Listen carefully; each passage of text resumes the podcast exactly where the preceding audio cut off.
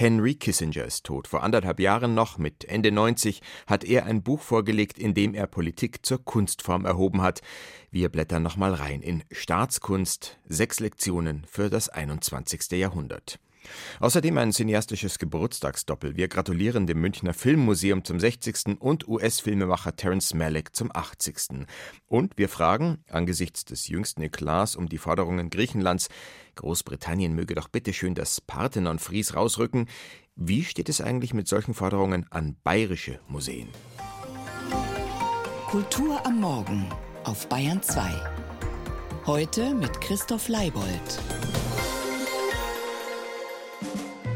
Zusammen mit ihrer Schwester Sophie war Lena Haselberger aus der Hallertau als Indie-Pop-Duo Sweet Lemon unterwegs und schaffte es 2016 sogar ins Finale des Bayern 2 Heimatsound-Wettbewerbs. Jetzt hat sie unter dem Namen Lena ein Solo-Mini-Album aufgenommen. Please Don't erscheint morgen, darauf auch der Song It's Never Easy. Sometimes I see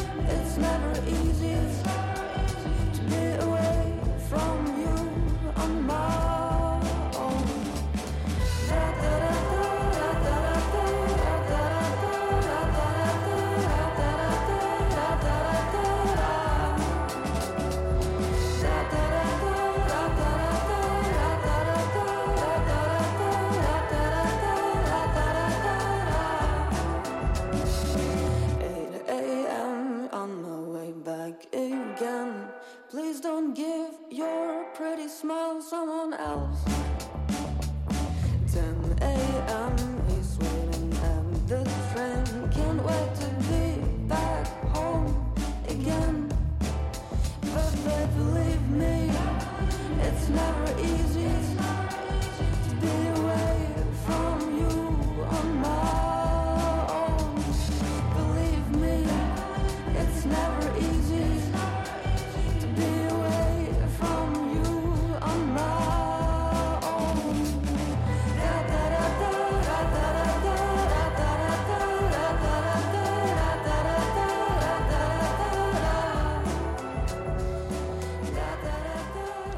Sie haben es heute Morgen ja wahrscheinlich schon gehört. Henry Kissinger ist tot. Ex-US-Außenminister, Friedensnobelpreisträger 1973. Ob zu Recht oder fragwürdigerweise, darüber scheiden sich die Geister. So oder so, der gebürtige Fürther, der mit seiner jüdischen Familie vor den Nazis floh, war eine Jahrhundertfigur. Bedeutend als aktiver Politiker, aber auch mit langer Laufbahn als Elder Statesman, was natürlich auch seinem biblischen Alter geschuldet ist. Im Mai feierte Henry Kissinger noch seinen 100. Geburtstag. Seinen Ruf als Politikweiser festigte er ein Jahr zuvor mit einem Buch. Sozusagen sein Ratschluss für nachfolgende Generationen von Staatenlenkern. Es trug den gewichtigen Titel Staatskunst. Aus Anlass von Henry Kissingers Tod wiederholen wir eine Rezension von Michael Kuhlmann. Um sechs Lektionen für das 21. Jahrhundert geht es laut Untertitel und Henry Kissinger porträtiert sechs Vorbilder.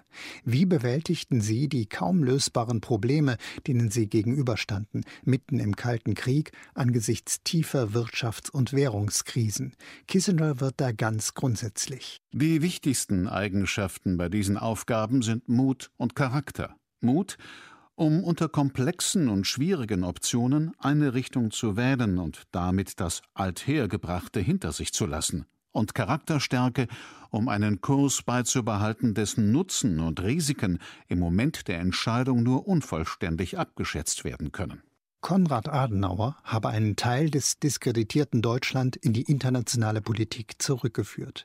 Margaret Thatcher, Charles de Gaulle und auch der singapurische Premier Lee Kuan Yew hätten ihre Länder aus moralischen und sozioökonomischen Tiefen wieder emporgebracht.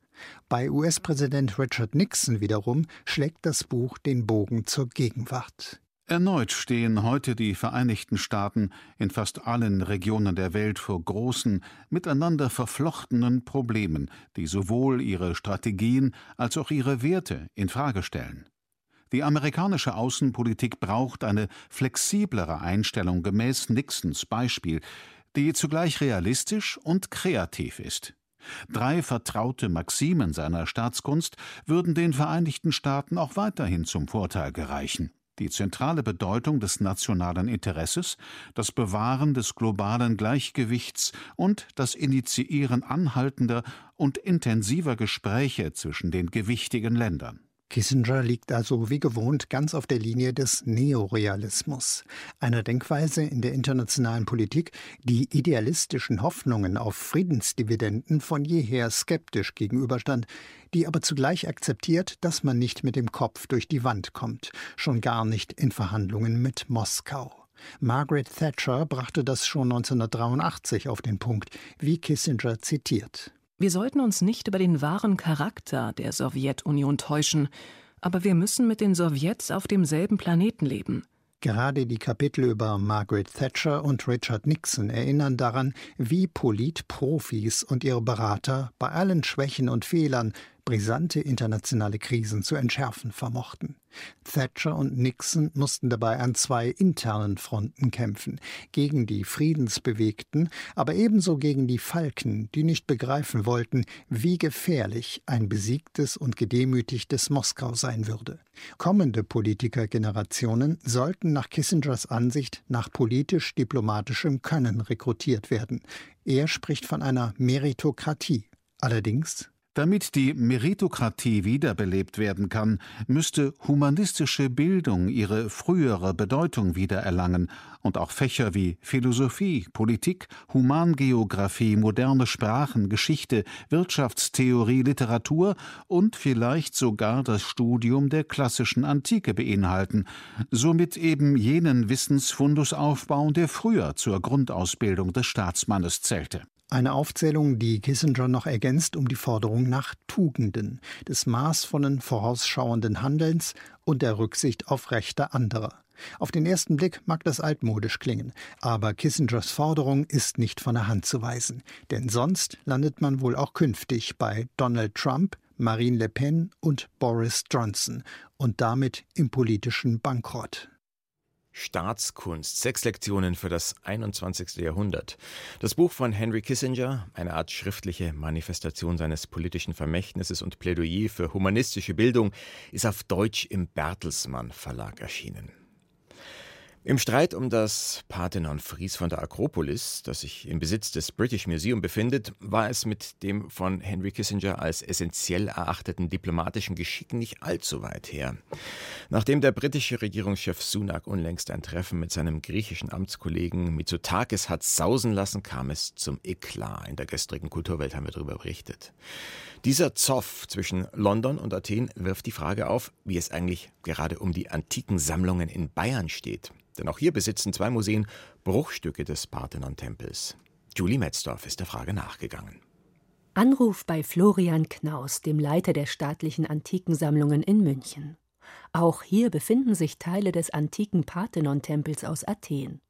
In der Dauerausstellung sind sie nicht zu sehen, denn es handelt sich um Fragmente, klein und unbedeutend. Ihre bildhauerische Qualität lässt sich kaum erahnen.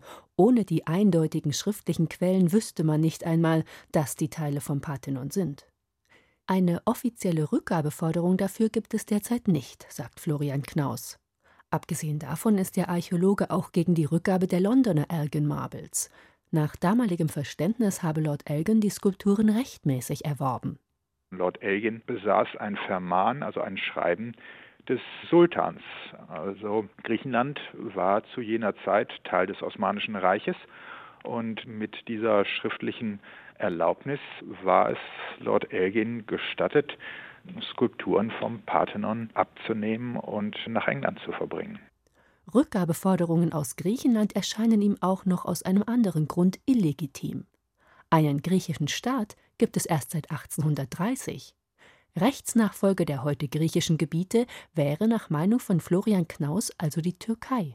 es hat nie einen griechischen Staat vor 1830 gegeben. Wenn wir jetzt aber gewissermaßen mit einer Blut- und Bodenideologie chauvinistisch an die Sache herangehen und sagen, das sind unsere Vorfahren, dann wird es aus meiner Sicht sehr gefährlich. Also wir wollen ja auch nicht Ansprüche stellen aus der Zeit von Arminius oder aus der Stauferzeit, als es mal ein heiliges römisches Reich gab. Weitere Stücke des Parthenon-Tempels gibt es in Bayern im Martin von Wagner Museum der Universität Würzburg.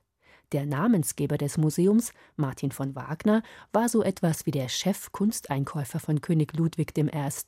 Die meisten der heute in Bayern befindlichen Antiken besorgte er. Beim Parthenon-Stück aus Würzburg handelt es sich um ein Pezzatino prezioso di Marmo, wie es in frühen Quellen heißt, also um ein hübsches kleines Stück aus Marmor. Es zeigt einen bärtigen Mann im Profil, ein Kentaur im Kampf. Und es stammt nicht von dem berühmten Fries, den Lord Elgin herausschlagen ließ, sondern von einem anderen Teil des Tempels, von wo es schon viel früher heruntergefallen war. Von Wagners Schwager hatte es im Schutt gefunden. Ist es also ein unwichtiges Stück? Nein, sagt Jochen Griesbach, Direktor der Antikensammlung des Museums. Aus meiner Sicht leistet es hervorragende Dienste für die Bewerbung, wenn Sie wollen, der antiken griechischen Kultur. Das ist ja auch nicht mehr selbstverständlich, dass sich im dritten Jahrtausend nach Christus die Menschen für die griechische Antike interessieren und jetzt in so einem Museum kann man natürlich dafür werben und eintreten. Mitte der 2000er Jahre hat es laut Griesbach mal ein Schreiben der griechischen Kommission für die Restitution des Parthenons an das bayerische Kultusministerium gegeben. Die Forderungen wurden damals abschlägig beantwortet. Anders als im aktuellen Streit zwischen Griechenland und England hatte das damals allerdings keine diplomatischen Verwerfungen zur Folge. Letztlich geht es der griechischen Regierung auch nicht um die kleinen Einzelteile, meint Jochen Griesbach. Es geht immer um die Elgin Marbles und da sehe ich im Moment keine juristische Handhabe. Das ist eine rein ethische Frage und vor allen Dingen ist es eine politische Frage. Man muss sich eben vor Augen halten, dass Politiker versuchen an dieser Stelle Erfolge zu feiern oder auch eben Druck zu entfalten, die für die aktuelle Agenda und Stimmungslage wichtig sind. Ein Update zum Stand der Rückgabeforderungen, die die antiken Sammlungen in Bayern betreffen. Hören die Kulturwelt auf Bayern 2. Jetzt mit einem weiteren Song von Lena Haselberger, die sich als Musikerin Lena nennt, mit ER am Ende. Leicht hypnotischer Sound auf ihrer EP, also dem Mini-Album Please Don't, das morgen erscheint. Hier der Titel Text Me Again. Please don't text me again. Please don't call anymore. Please don't show up unexpectedly at my front door. Slow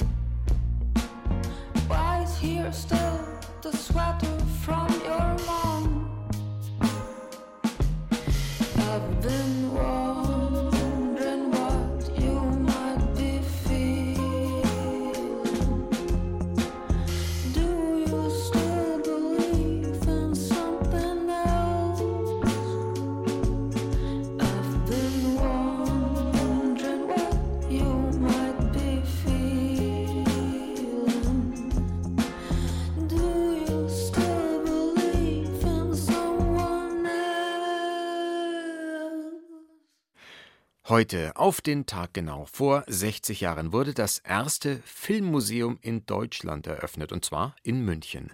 Ein Museum ohne Dauerausstellung, aber eigenem Kinosaal und einer reichen Sammlung, die zum Beispiel den Nachlass von keinem geringeren als Orson Welles umfasst.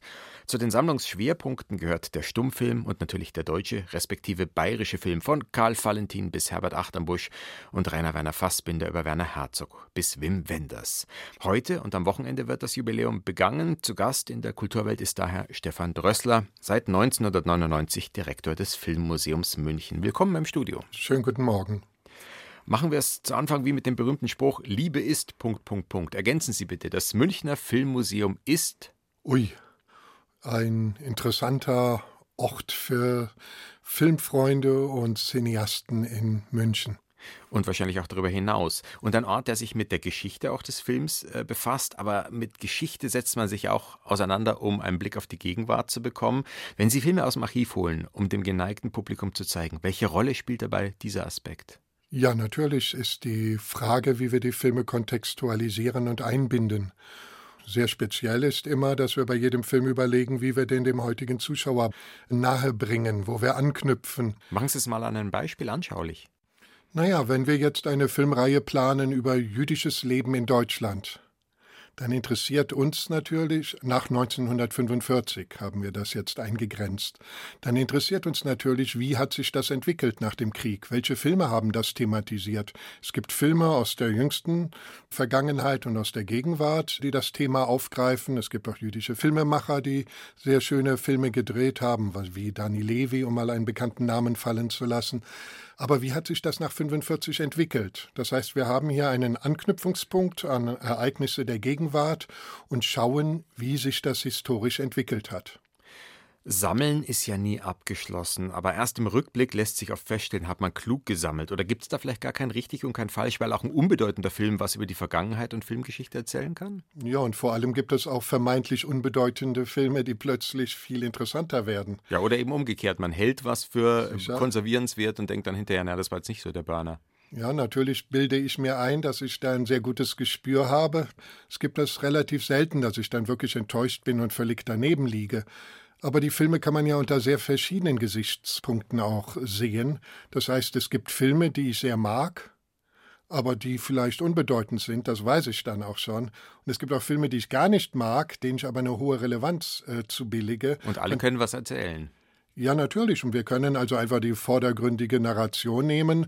Sie können aber ein Zeitdokument sein. Sie können etwas über die Stadt erzählen, weil sie an interessanten Schauplätzen gedreht worden sind. Die können ein wichtiges Puzzlestein in der Biografie von einem Mitwirkenden darstellen. Oder was über die ästhetische Debatte der Zeit. Natürlich. Also es gibt ganz viele Möglichkeiten und der ideale Film für unsere Sammlung, der erfüllt mehrere Kriterien gleichzeitig. Früher gab es Zelluloid und eine begrenzte Anzahl von Kopien. Klar könnte man auch davon weitere herstellen, aber das ist vergleichsweise aufwendig. Im digitalen Zeitalter ist das ganz anders. Wie ist es heute? Kann man da seine Sammlung noch mit exklusiven Stücken schmücken angesichts des Kunstwerks im Zeitalter seiner digitalen Reproduzierbarkeit? Ja, diese Exklusivität müssen wir ja nicht unbedingt haben. Wir freuen uns ja auch, wenn Filme viel gezeigt werden, aber Sie müssen sehen, dass heute unheimlich viele Filme entstehen und da ist so ein Ordnungsprinzip, was wir ja dann darstellen, indem wir Filme auswählen und bei uns zeigen, durchaus notwendig. Es ist halt eine ungeheure Menge von Filmen und da droht natürlich einiges verloren zu gehen. Wenn Sie jetzt in die jüngste Vergangenheit zurückgehen, dann hat heute jeder eine Kamera bei sich, nämlich ein Handy. Das gab es früher nicht. Wenn wir überlegen, dass diese Filme, die dort gedreht werden, auch aufhebenswert sind, dann kommen wir ins Unermessliche.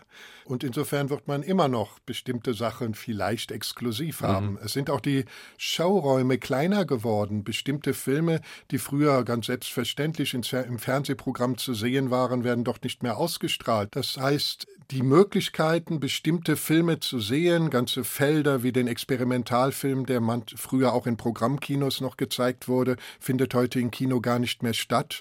Und da ist es wichtig, dass es Orte wie das Filmmuseum gibt, wo diese Filme gezeigt und gesammelt werden. Ich habe gerade von Digitalisierung gesprochen. Sammeln heißt ja nicht nur archivieren, sondern auch restaurieren. Inwieweit eröffnet digitale Technik neue Möglichkeiten bei der Restaurierung? Das Filmmuseum hier in München war eines der ersten Archive, das auf die digitale Technik gesetzt hat. Der erste große digitale Film, den das Filmmuseum produziert hat oder restauriert hat, war 2001 und bis 2002 dauerte das, äh, der Film Lola Montes äh, von Max Ophüls. Das war ein Cinemascope-Film mit Vierkanal-Magneton, der noch in einem ganz frühen Cinemascope-Format war. Und direkt nach der Premiere konnte der Film schon nicht mehr so in der Form vorgeführt werden, wie er ursprünglich hergestellt war. Und die digitale Technik hat uns dann neue Möglichkeiten gegeben, dass wir an diesen Film herangehen konnten. Das heißt, wir haben heute viele Sachen, zum Beispiel auch 3D-Filme, die sehr, sehr schwer analog vorzuführen sind, wo es immer Pannen gab, wo die Bilder gegeneinander gewackelt haben und unscharf gewesen sind, ist heute mit digitaler Technik möglich. Das Filmmuseum hat auch eine große Sammlung von frühen 3D-Filmen. Der 3D-Film ist nicht in Amerika erfunden worden, sondern wir haben Beispiele aus Deutschland, Frankreich, Russland aus den 30er und 40er Jahren. Und diese Sachen sind seit damals kaum vorführbar gewesen. Das Münchner Filmmuseum gehört zum Münchner Stadtmuseum. Selbiges muss saniert werden, macht im Januar erstmal für Jahre dicht. Sie können noch ein bisschen weitermachen bis Sommer 2027 im Kinosaal Filme zeigen, aber dann müssen Sie auch erstmal zusperren. Wissen Sie schon, wo und wie Sie ab dann für die Zeit der Sanierung beim Publikum präsent bleiben werden? Das kann ich Ihnen jetzt so konkret noch nicht sagen. Wir haben Erfahrungen mit Open-Air-Kino bei uns im Hof gesammelt. Wir werden sicher auch Überlegungen anstellen, wie wir die Zeit überbrücken, aber es sind nicht so viele Jahre. Man kalkuliert momentan etwa vier Jahre und dann wird das Kino so wie es ist, mit erneuertem Foyer, dann wieder eröffnen und natürlich sein abruptes Programm zeigen. Das Münchner Filmmuseum wird heute 60 Jahre alt und vor 100 Jahren, im November 1923, feierte Karl Grunes Die Straße, der Film einer Nachtpremiere, die Geschichte eines Kleinbürgers, der sich in ein nächtliches Großstadtabenteuer stürzt. Das Filmmuseum zeigt den Stummfilm heute Abend um 19 Uhr in einer neu restaurierten Fassung mit Live-Musikbegleitung. Morgen gibt's dann Portrait of Gina, einen Film über Gina Lollobrigida vom erwähnten Orson Welles. Und das weitere Jubiläumsprogramm bis Sonntag finden Sie auf der Homepage des Münchner Stadtmuseums. Ich bedanke mich bei Museumsdirektor Stefan Drössler. Schön, dass Sie da waren. Ja, vielen Dank auch. Bayern 2 empfiehlt. Noch mehr aktuelle Kultur heute Abend im BR Fernsehen. Capriccio, das Kulturmagazin mit Berichten aus Theater, Kunst, Film und Literatur. Capriccio, heute Abend um 22.45 Uhr im BR Fernsehen. Er meidet Premieren und rote Teppiche sind für ihn ein rotes Tuch. US-Regisseur Terence Malick gibt auch keine Interviews und schwänzt Pressekonferenzen. Über sein Privatleben ist daher so gut wie nichts bekannt. Legenden ranken sich um das fernab von Hollywood im US-Staat Texas lebende Phantom und Genie. Der öffentlichkeitsscheue Malik, bekannt durch Filme wie The Tree of Life oder Der schmale Grat, heute feiert er seinen 80. Geburtstag. Wie immer ohne öffentlichen Auftritt. Lieber lässt er seine Filme für sich sprechen. Moritz Hohlfelder lässt ein Leben im Kino Revue passieren. Ein Huhn springt von der Türschwelle des Stalls ins Freie. Dreschschläge knallen nieder auf das gemähte Korn. Ein Motorrad saust über einen Feldweg. Ein Gewitter zieht auf. Bilder aus Terence Malicks letztem Spielfilm Ein verborgenes Leben von 2019. Das Drama über den österreichischen Bauern Franz Jägerstätter, der nicht für die Nationalsozialisten kämpfen will und dafür 1943 hingerichtet wird. Die Anweisungen von Terence Malick für sein Team rund um den deutschen Kameramann Jörg Wiedmer lauteten während der Dreharbeiten so: Morgens in Richtung Osten filmen, nachmittags in Richtung Westen, niemals zum Norden hin. Die Sonne ist unser Oberbeleuchter. Die grandiosen Bilder entstanden also ohne zusätzliche Leuchtmittel.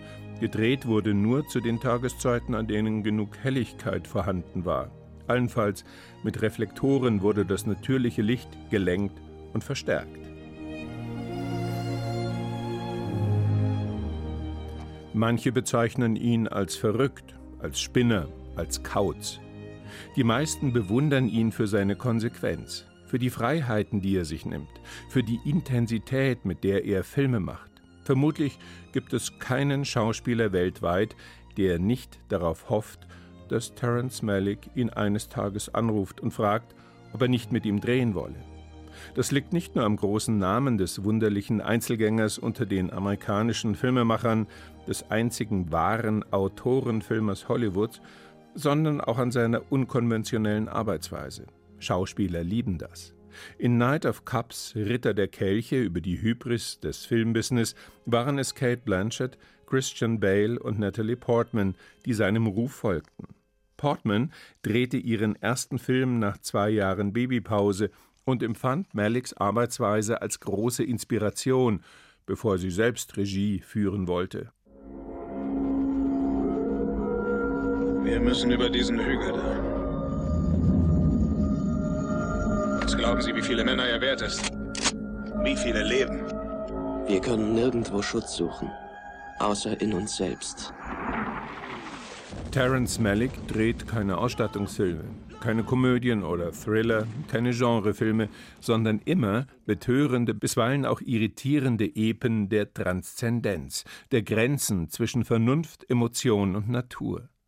20 Jahre lang drehte er gar nicht, galt als verschollen, bevor er wundersam wieder auftauchte, 1999 mit dem Antikriegsfilm Der schmale Grat, in dem Stars wie Sean Penn, Nick Nolte, Woody Harrelson und George Clooney mitwirkten. Auch sie wollten unbedingt mit Malick drehen.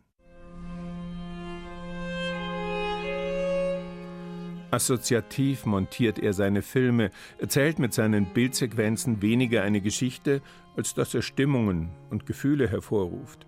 Die Bilder atmen, manchmal nahe am Kitsch oder voller Pathos, aber häufiger fangen sie das Alltägliche mit feinem Gespür ein.